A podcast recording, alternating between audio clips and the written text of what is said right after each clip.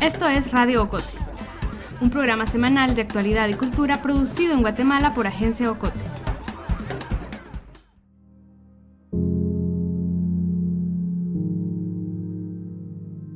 ¿Puedes contar un poco sobre lo que comían antes de venir acá? Ah, frijolitos y arroz cuando había pista para comprar arroz. ¿Les alcanza para, para todo lo que necesitan de comida? Ah, no, no, se compra lo más necesario. Me escuchan hablar con Irma López, de 28 años. El pasado 7 de noviembre, Irma estaba con su hijo Anderson, de 11 meses, en el Centro de Recuperación Nutricional del Centro de Salud de San Juan Ermita, en Chiquimula. Estos lugares tratan a los niños y niñas que muestran señas de desnutrición. Hay dos centros más en la región, uno en Zacapa y el otro en Jocotán. Cuando conocimos a Irma, ella y su hijo llevaban un día en el centro.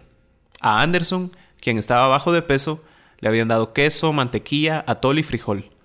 La primera vez que Irma llevó a uno de sus hijos fue hace 10 años, al más grande, quien pasó 32 días hospitalizado cuando tenía apenas 6 meses de nacido.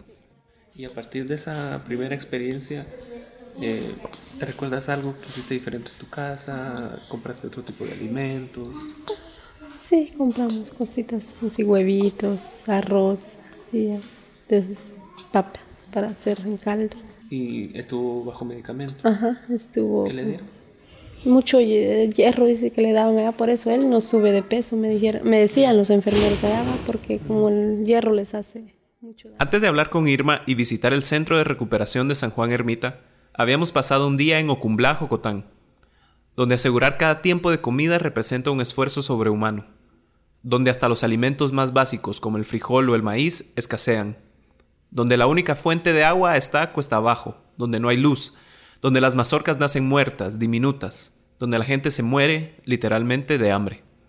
En Ocumblá, en Jocotán, el bienestar y la nutrición de la gente pende de un hilo, del vaivén caprichoso del clima. Nosotros hablamos con quienes ganan 30 quetzales al día. Sí, 30, si es que logran cortar un quintal de café antes del atardecer. Si no, regresan a casa sin un centavo y se cuestan con el estómago vacío.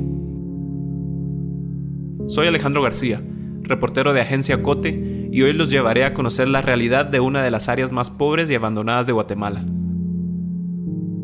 Este episodio fue realizado con el apoyo de Oxfam Guatemala y la Asociación de Servicios y Desarrollo Económico de Chiquimula, ACEDECHI.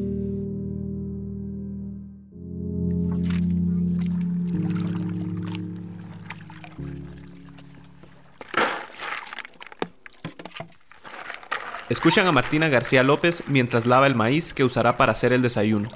Martina tiene 40 años, nació en Ucumblá y está a cargo de su hija mayor María Antonia, sus dos hijos Carlos Daniel y Adonías Gabriel y su nieta Kendra, quien cuando llegamos tenía apenas un mes de nacida y no alcanzamos a ver. Esta es la rutina de todos los días de Martina. Se levanta, lava el maíz, luego lo muele, lo muele con piedra pues no tiene molino. Es muy caro, dice. Una vez tiene la masa, hace las tortillas, a tiempo que hierve el café. Le toma más de una hora Martina para preparar el desayuno, otra hora para el almuerzo, otra hora para la cena. Y sí, siempre come lo mismo, tortilla con sal y café ralo. La situación de Martina no es única en Ocumblá, pero a través de lo que nos cuenta podemos describir la realidad del hambre en la mayoría de los hogares en la aldea. Bueno, este, 10 tortillitas solo con sal. Vaya, y ahí ves cuando hay tiempo voy a buscar un manujito, un quilete, como ser la, la flor de ayote. Ah, que se consiguen este mes también. Y ya para ella no hay, se secan todos los bejucos que hay.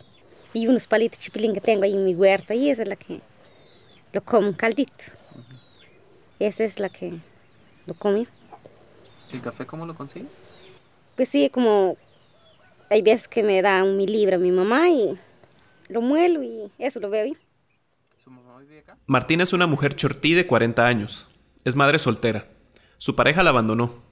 Martina tiene dos perros flacos y una gallina que a veces pone huevos. La casa de Martina está hecha de barro y zacate seco. Para llegar a ella hay que agacharse bajo los matorrales, empujar ramas, esquivar charcos y agarrarse de los árboles. Algunas de las paredes de su casa están forradas de trozos de nylon, algunas no más, porque el nylon es muy caro, pero lo necesita, nos explica, pues con algo hay que proteger la casa. Sin él, la lluvia lo derrumbaría. Y en esa casita de barro sobrevive junto a su familia gracias al maíz que sembró a mediados de año, de las pocas siembras que dieron fruto en la aldea. La cocina también es de barro, con varitas de madera. Dentro está el pollo hecho de piedra y sobre él tiene un comal de metal donde hace las tortillas. Por ahí hay bolsas de mimbre, palanganas, algunos trastos de plástico, un poco de jabón en polvo, hojas de lote y trozos de madera que ella usa para juntar el fuego. Martina ahora nos cuenta del maíz que come. Así como ahorita todavía, dos tarillitas había sembrado, es la que estoy comiendo.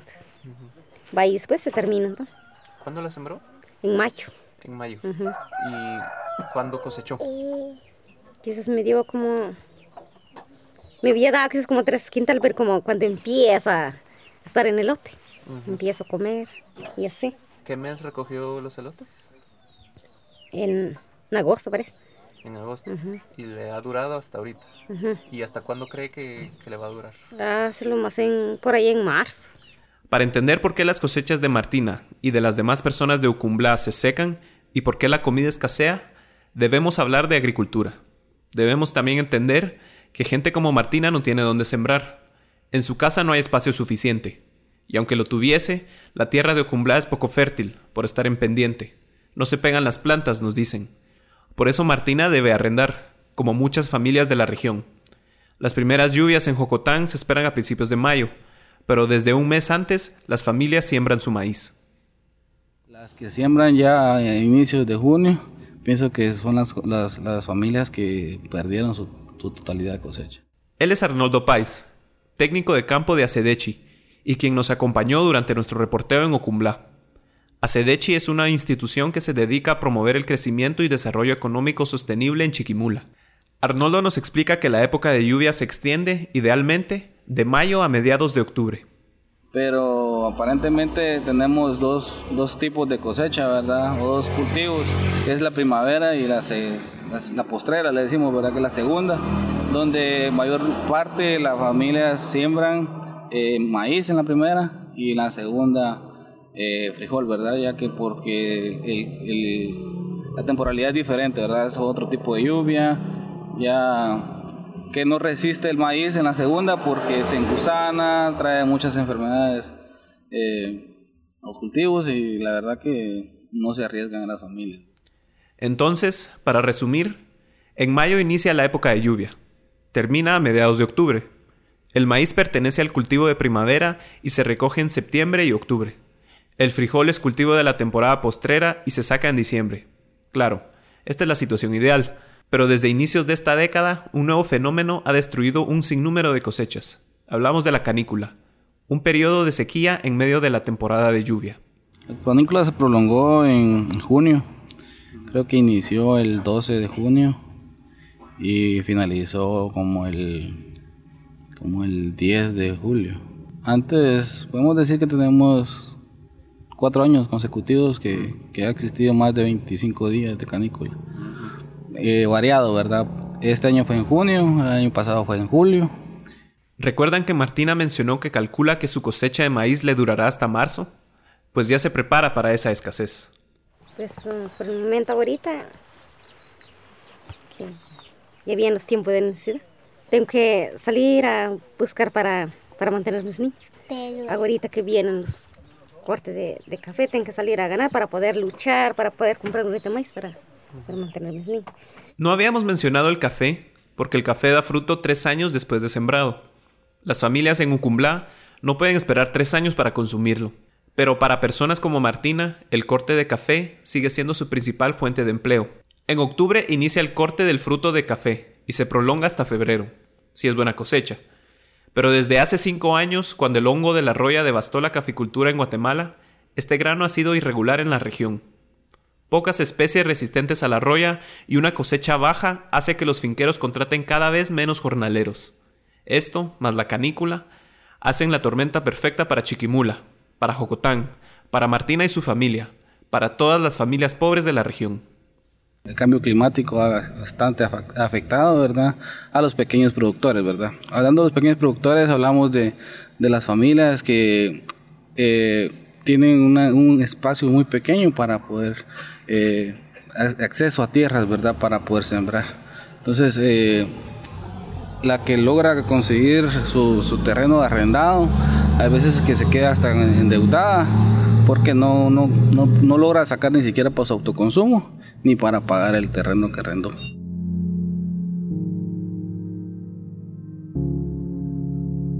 Como no tenía para rentar más tierra, Martina no sembró frijol este año, mucho menos café. Y si sus cálculos son correctos, en marzo ya no tendrá comida. Un mes después, sembrará de nuevo maíz y lo recogerá en septiembre. Esto significa que pasará seis meses sin comida, y los meses que sí tiene comida, de septiembre a marzo, no es suficiente. Su dieta, como escucharon, se basa en tortillas con sal. La escuela de Ocumblá ayuda un poco, pues le brinda desayuno a su hijo mayor, Carlos Daniel. Él come chipilín, pollo, huevo, frijol, remolacha, pero no es suficiente. Nunca es suficiente. Esta es la realidad de la gente de Jocotán, y de ahí proviene la desnutrición. ¿Les han enfermado sus nenes? Por... Ah, se han enfermado y he luchado por ellos para, para poder recuperarlo de vuelta. Este había quedado de nutrición, pero este, gracias a Dios que viene la enfermera allí y lo, lo vi que estaba desnutrido y yo lo miraba que el pero pues que estaba desnutrido. Pero lo recuperé aquí nomás en la casa, porque ella siempre me daba las vitaminas que, que me daba yo le daba. Se recuperó, no estoy bajando en el hospital. vi de que se engordó un poquito. No porque ese era de 5 libritas. Cuando estaba chiquitito. No por eso delgadito como este.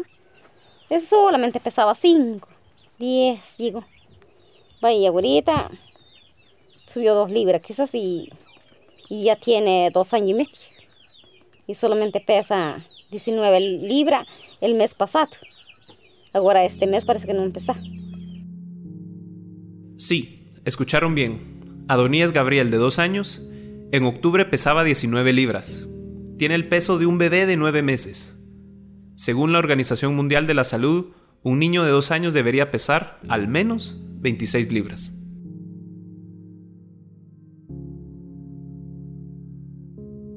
Después de despedirnos de Martina y sus hijos, fuimos a la casa de Cristina Ramírez Pérez, también de 40 años, también en Ocumblá. Ella vive con su esposo, nueve hijos y un nieto. Sus manos son frágiles, delgadas, como hechas de papel. Ella y sus tres hijas visten su colorido traje chortí, el mismo que tenía Martina y que llevan todo el año. Cada uno cuesta unos 40 quetzales, otro gasto que no pueden asumir seguido. Cristina también vive en una casa de barro. Cristina es de las pocas mujeres en Ocumblá que cuenta con el apoyo de su esposo, Vitariano Jerónimo. Ahorita anda buscando trabajito ahí en la finca. ¿Él hace eso todos los años? ¿Se va a trabajar? A todos los años, porque aquí no hay trabajo. Aquí no se consigue nada de dinero para comprar maíz. Él, como ese, como ese hombre, trabaja de, de todo trabajo que le ponen con asadón, chapó, que le dicen así, chapó de, de potreros. Le ponen a cortar café. Este tiempo que corte café ahí, ahí ya dice ¿Y él le manda el dinero? No, como ese solo para 15 días nomás sale porque como, como cuesta, pero nosotros no hallamos dinero para comprar maíz y por eso él para 15 días nomás se va y viene a dejar maíz. Mm, y vuelve a salir. Ajá, vuelve a ir. Así se mantiene siempre. Así se mantiene todo el año porque no tiene de dónde trabajar. Cristina nos cuenta que su esposo gana 30 quetzales al día, unos 600 al mes. Con eso puede comprar dos quintales de maíz, un poco de frijol y azúcar. Solo se queda con unos 20 quetzales que le sirven para volverse a ir, para pagar el transporte para regresar a trabajar. A propósito, no es coincidencia que hayamos entrevistado únicamente mujeres. Lo que pasa es que en Ocumblá no hay hombres. O huyen luego de embarazar a alguien o salen a trabajar, como el esposo de Cristina. Y cuando él se va, ¿usted qué hace aquí? ¿Y qué? Tengo que salir también buscando que, que haya uno, buscando trabajo porque uno trabaja también. Así como ese que ya va a haber corte café, y nosotros tenemos que salir también a cortar café para ayudar también. Pero si uno no sale rebuscando, no hay para, para una libre maíz. Ah, sí, yo me levanto a las 5 de la mañana, me lavo las manos con jabón, junto mi juego, lo coso mi café. Después de eso hago limpieza Y después de lo lavo el maíz. Hay que dar cinco lavar el maíz para que pase bien. Y echar el molino. Y repasarlo de vuelta y tortearlo. Cristina nos cuenta que el maíz que trae su esposo les dura 15 días. Es por eso que él, puntual, regresa cada quincena para alimentar a su familia. Cualquier retraso es devastador. ¿Qué es lo que comen ustedes todos los días? Que, que solo tortita con sal. Como estamos comiendo de la Martín, solo tortita con sal come uno. Veces ahí salimos a buscar eh, hierba moras, es lo que comemos nosotros. También cafecito, desabridito bebemos. ¿Frijoles? Frijoles no hallamos porque aquí está caro, cuatro la libra. Ujú. ¿Cuándo fue la última vez que comió frijol?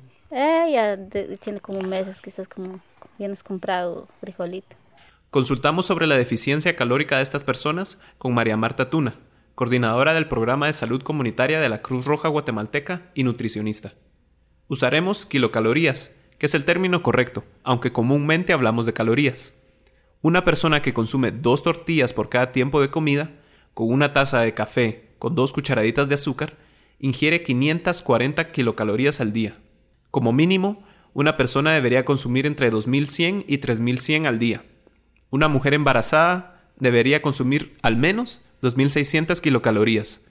Esto provoca deficiencia nutricional, fatiga y en caso de mujeres embarazadas, baja producción de leche, tal y como le pasó a la hija de Cristina, Roselvira Jerónimo, quien tuvo que darle otros alimentos a su bebé. Escuchémosla. Compraba un quintalito de maíz, el pistillo que ganaba. y Compraba una de azúcar. Así como no abunda, así pasaba yo. ¿Todos los días que te pagaban ibas a comprar de una vez? Ajá, así como hacía falta el, niño pedía cafecito y dulce, vaya yo. Ese dinero que me pagaban yo, yo compraba una librita de azúcar. No tenía pecho también. Mm, Ajá, de una vez se secó. mm. ¿No le pudiste dar de mamá no, entonces? es que mi mamá le daba que mamar y como Ajá. se hinchó mis pechos.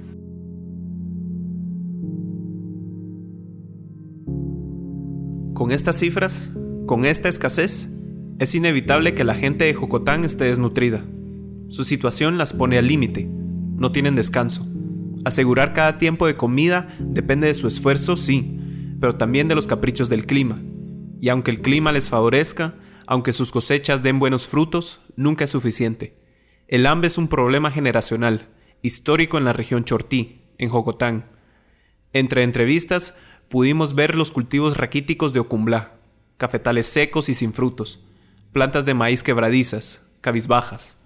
Pasado el mediodía, cuando salimos de la casa de Cristina, fuimos colina arriba y vimos más de ese maíz seco. Tomamos una mazorca. Era amarillo pálido, con los granos negros y agrietados como dientes podridos. Era además delgada y pequeña, de unos 10 centímetros, cuando una mazorca saludable mide entre 15 y 20 centímetros. Aunque estas personas se adelanten a la época de siembra, aunque hagan todo bien y a tiempo, llevan las de perder.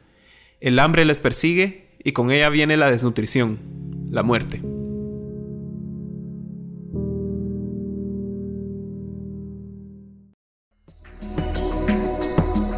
Si te gusta Radio Ocote, suscríbete en iTunes, Spotify, Google Podcast o tu plataforma de podcast favorita. Síguenos en las redes sociales de Agencia Ocote y busca nuestros contenidos en la página web agenciaocote.com.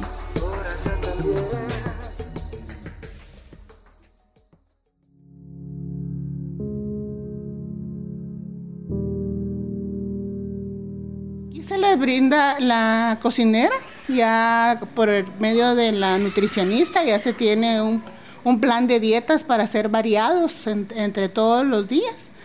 Eh, se les da comida que ellos puedan también obtener en sus comunidades. Ah, se busca que sean nutricionales para ellos y que sean accesibles. Porque en un momento dado tampoco los podemos eh, sacar con unas dietas eh, que ellos no vayan a poder comprar. Escuchan hablar a la doctora Susan Cruz, quien el pasado 7 de noviembre era la médica encargada del Centro de Recuperación Nutricional de San Juan Ermita. ¿Recuerdan a Irma al inicio del episodio? La doctora Susan es la encargada de tratarla a ella, a su hijo Anderson y a quienes llegan al centro con signos de desnutrición.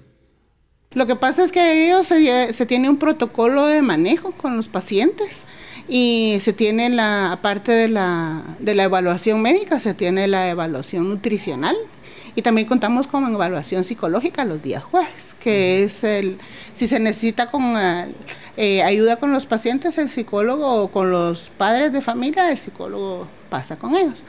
Eh, dependiendo cómo vayan con el protocolo de manejo que se tiene y cómo vayan ellos en sus tablas de peso para talla, talla para edad y peso para edad, así va a ser el egreso que ellos vayan a, tener, si ellos van alcanzando el, el peso que tendrían que tener. Los niños y niñas que ingresan al centro de recuperación nutricional son referidos de los centros de salud cercanos, de todo Chiquimula, Esquipulas y Quetzaltepeque. Visitamos el centro de salud de Ocumblá, es, como ya imaginarán, un centro empobrecido y con pocos recursos dentro de una casa también de barro y sin luz. Dentro nos atendió la enfermera Heidi Verónica, quien nos indicó que tienen acetaminofén, trimetropin, lo básico, dijo. Tiene también un medidor de estatura de madera y una báscula. Las enfermeras ofrecen también vacunas a los niños y los miden y pesan. Si una niña o niño está bajo de peso, las enfermeras sugieren mandarlos al centro de recuperación. Si los padres no aceptan, se les puede tratar en la comunidad, dándoles sobrecitos nutricionales. Si en 15 días no se recuperan, se llama a la ambulancia para llevarlos al centro donde pasa al menos un mes. Se necesita tiempo para curar una enfermedad con meses, años de cultivo. Porque el deterioro no se dio de un día para otro.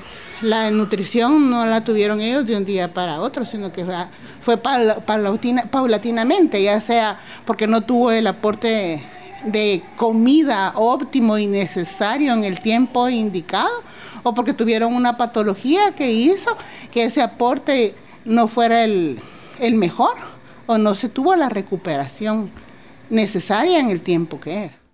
Ya mencionamos el cambio climático, la pobreza, pero es también un tema de salud pública y educación sexual. La verdad que ha venido empeorando, ¿verdad? Se ha empeorado porque eh, uno de los grandes problemas es la, si lo vemos así, la falta de educación, la falta de planificación familiar, en donde aunque el Ministerio de Salud haga lo posible para enseñar y dar los métodos, hay una cultura bastante machista en donde el hombre no, no acepta no tener hijos. Víctor Hugo Sosa es originario de Chiquimula y coordinador de proyectos de ayuda humanitaria de Asedechi desde el 2014. Lo que pasa es de que, por ejemplo, al tener 8 o 10 hijos, en, al mediano o largo plazo, se convierten en 8 o 10 familias. Entonces esto viene a aumentar población, viene a agudizar los problemas que ya se están dando, ¿verdad? Porque la familia crece con unas oportunidades bastante limitadas dentro de, un, de su núcleo familiar. Pero no termina ahí. Esa falta de educación de la que Víctor Hugo habla se extiende más allá de la planificación familiar. El coordinador de ACEDECHI también señala que es necesario reforzar el conocimiento agrícola de las personas, de higiene, de economía, etc. Mientras ACEDECHI y Oxfam brindan este tipo de apoyo, apoyo que debería asumir el Estado, hay otros esfuerzos que buscan paliar la desnutrición en Jocotán. Escuchamos a Santos Cristina Aldana, líder comunitaria de Ocumblá. Ah, los niños que no, no los bañan, comen así con tierra a la mano, han tenido bastante enfermedad han estado desnutridos. Por, por eso, por no, no lavar las manitas de los niños. Y como las charlas que nosotros recibíamos, es, nos decían que había que enseñarle a las mamás, pero como hay mamás que entienden y mamás que no entienden. Santos menciona unas charlas. Hace cuatro años se involucró en el liderazgo comunitario y cada cierto tiempo ella va al centro de convergencia en la cabecera, a escuchar esas charlas, a recibir consejos de salud, Luego ella las llega a compartir a otras madres de su aldea. A veces nos organizamos ahí en la escuela cuando, cuando la seño nos reúne para alguna actividad, nosotros ahí nos ponemos a platicar que ellos no olviden siempre los temas que como siempre yo he contado allá donde, donde sé ir y vienen los demás compañeras a impartir temas con ellos. Y entonces les, les han dado unos papelitos así para que ellos vayan, vayan aprendiéndolos. Pero claro, la prevención e higiene no da de comer. Ah, pues aquí nosotros lo que comemos a veces es frijolito, cuando hayamos y cuando no es. con quiletillo. Quilete. ¿Tortillas también? Tortillas, sí. Es de todos los días. Ajá, ese sí. ¿Café? Café igual. La mayoría es tortilla, café y quilete. Sí, sí, la mayoría. Los tres tiempos de comida. Ajá. ¿Usted siembra frijol? Pues sembramos una media solo por, por no que esté uno por gusto. Pero a veces no se da. A veces la chimielca lo termina. Ajá, y por falta de recursos no, no alcanza uno de, de combatir esas plagas. Cuando llegamos al Centro de Recuperación Nutricional de San Juan Ermita, había tres madres con sus hijos. El centro tiene una capacidad de 10 pacientes y sus respectivas madres. La doctora Susan afirmó que al mes reciben entre 3 y 5 pacientes, aunque alguna vez atendieron hasta 14 niños al mismo tiempo. La desnutrición en Jocotán parece interminable. El bienestar de estas familias pende de un hilo. Sí, falta educación, pero incluso cuando todo esté a su favor, incluso si tienen el dinero para arrendar la tierra que usan para sembrar, incluso si siembran su maíz en junio, como vimos, la canícula dificulta su crecimiento. Incluso si tienen acceso a frijol, y muy pocos lo tienen, ambos granos no son suficientes para ofrecerle a la gente la mínima ingesta de calorías al día. Incluso si los niños y niñas van a la escuela y reciben su desayuno, pronto llega el fin de año y regresan solo a comer tortillas con sal. Incluso si las familias encuentran trabajo en las fincas de café, 30 quetzales al día no son suficientes. Nunca lo serán. Pero los técnicos de Acedechi insisten que la desnutrición es evitable. Apuntan que quizás no hace falta que todas las oportunidades se alineen para que estas personas no solo sobrevivan, sino que superen. No más hace falta un poco de voluntad, un poco de voluntad política. Escuchemos de nuevo a Víctor Hugo.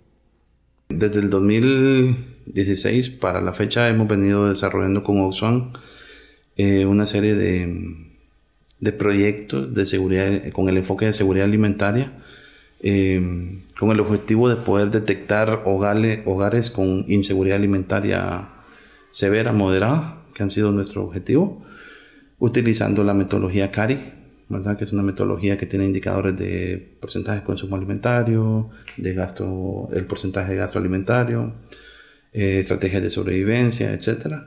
En donde mm, lo que hacemos es seleccionar, a los, como lo mencioné, a, las, a los hogares con inseguridad alimentaria moderada y severa para poder eh, brindarles una atención eh, económica mediante transferencias diferenciadas, lo hemos venido trabajando. Esto es de acuerdo al número de miembros que hay dentro del hogar.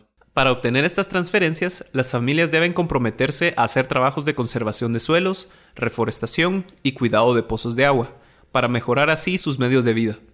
Este proyecto está enfocado en toda el área Chortí, es decir, Jocotán, Camotán, San Juan Ermita y Olopa. Adicional, las familias reciben 14 euros por miembro, unos 120 quetzales. La familia de Martina, por ejemplo, que consta de 5 miembros, recibiría 70 euros al mes, cerca de 600 quetzales. Las transferencias regularmente se les dan en el periodo para poder cubrir el periodo de hambre estacional.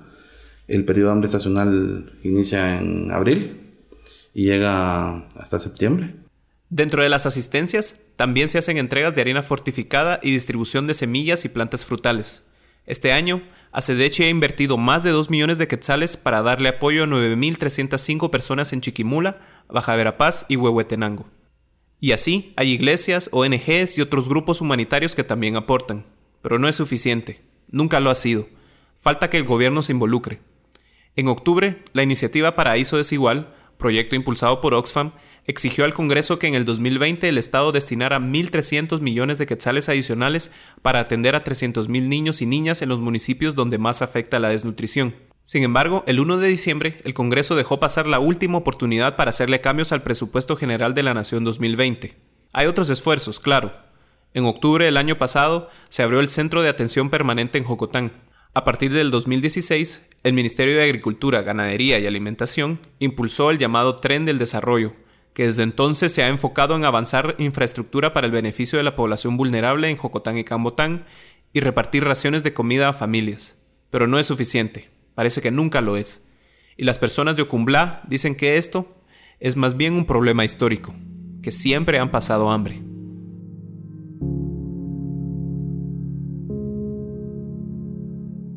Hubo un tiempo que no había nada Entonces mi mamá era como estaban con mi abuela.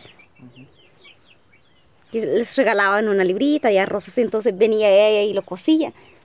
Un poquito cada uno. Como éramos bastante nosotros de mujeres. Regresamos con Martina García, a quien escucharon al inicio del episodio. Martina nos confirma que ella, desde pequeña, conoce el hambre, la pobreza y la explotación laboral. Vaya, ya entonces los que fueron creciendo, los últimos, están dos mis hermanos, y dos mis hermanas que son los últimos ya. Eso sí todavía, porque mi papá todavía se, daba, se da la cosecha, todavía era que trabajaban ellos. Pero que aquellos tiempos no. Ay Dios, nosotros nos acordamos cuando sembraban todos esos juinquerillos que están ahí. Vaya, nos íbamos a sacar una tarea que de veras para poder ganar. Me llevaba yo un papá, casi las tres mujeres que somos grandes. Vaya, nos íbamos a ganar una tarea. Y aquella tarea nos llevaba todo el día, para poder comer una tortilla.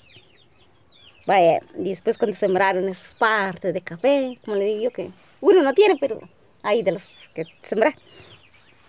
Vaya, una vez casi sin comer, solamente desayunamos el desayuno, no día almuerzo, no Porque el piso no, no había.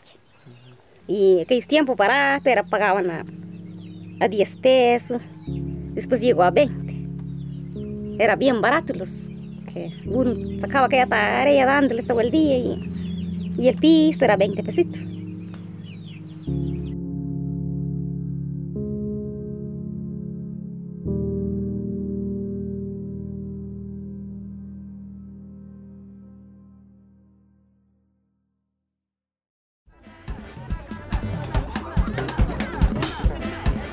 Sido todo por hoy. Regresamos con más la próxima semana. Radio Ocote es producido en Guatemala por el equipo de Agencia Ocote, con el apoyo de Seattle International Foundation. Producción sonora, Melissa Rabanales. Coordinación, Alejandro García. Música original, Juan Carlos Barrios. Música adicional, Kevin McLeod.